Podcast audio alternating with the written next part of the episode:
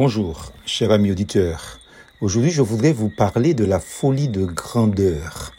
Matthieu chapitre 23, verset 12 nous dit Quiconque s'élèvera sera abaissé, et quiconque s'abaisse sera élevé. Qu'y a-t-il de plus grand en l'être humain? Assurément un grand orgueil dans une grande misère.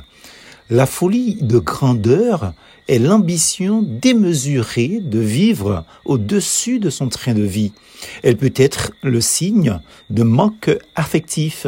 En psychologie, la mégalomanie est classée dans la famille des psychoses délirantes chroniques. On la nomme couramment folie des grandeurs ou délire des grandeurs, expression qui correspond à son étymologie du grec mégalo, qui signifie grand, et mania, qui veut dire folie. On exalte les progrès de l'humanité, mais la valeur de l'être humain n'en découle pas. La connaissance, le succès, l'abondance matérielle peuvent donner à l'homme une impression d'invincibilité et de supériorité.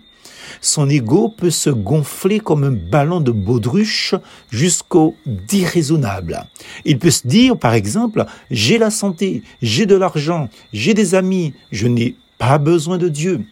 Comme ce riche homme dont parle Jésus, qui disait en lui-même, mon âme, tu as beaucoup de biens en réserve pour plusieurs années. Repose-toi, mange, bois et réjouis-toi. Mais Dieu lui dit, insensé, cette nuit même, ton âme te sera redemandée, et ce que tu as préparé, pour qui sera-ce? Luc chapitre 12, versets 19 et 20 imprudent comme un enfant, sourd à la sagesse comme un adolescent en conflit avec ses parents, l'être humain méconnaît bien souvent sa fragilité. Ses égarements, en fait, le dirigent. Muselant sa conscience, il s'autorise l'immoralité. Il suit ses mauvais penchants plutôt que la volonté de Dieu, se disant aussi, ouais, mangeons et buvons, car demain nous mourrons. 1 Corinthiens, chapitre 15, verset 32.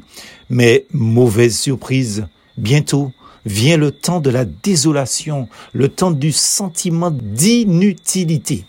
Puis arrivent des naufrages, des revers de fortune. Et là, l'incohérente philosophie de sa vie éclate ou se dégonfle. La vieillesse, puis la mort. Si seulement conscient de son indignité, l'homme saisissait l'amour et la grâce de Dieu manifestée en Jésus-Christ crucifié pour lui. Si l'homme prenait conscience de sa petitesse, de ce qu'il est, si peu de choses, en fait si minuscule, mais eh alors, il serait poussé à demander pardon à son Créateur. Il s'inclinerait, comprenant l'ampleur de sa propre culpabilité. Si dans son abaissement et sa misère. Il s'abandonnait simplement à Jésus-Christ. S'il abandonnait à Dieu, la grâce divine l'élèverait. La petitesse d'un homme se manifeste dans l'ampleur de son péché. Sa grandeur, par contre, dans son abaissement devant le Seigneur et Sauveur Jésus-Christ. Et comme dit Jacques, humiliez-vous devant le Seigneur et il vous élèvera. Jacques chapitre 4, verset 10. Plus force en Jésus.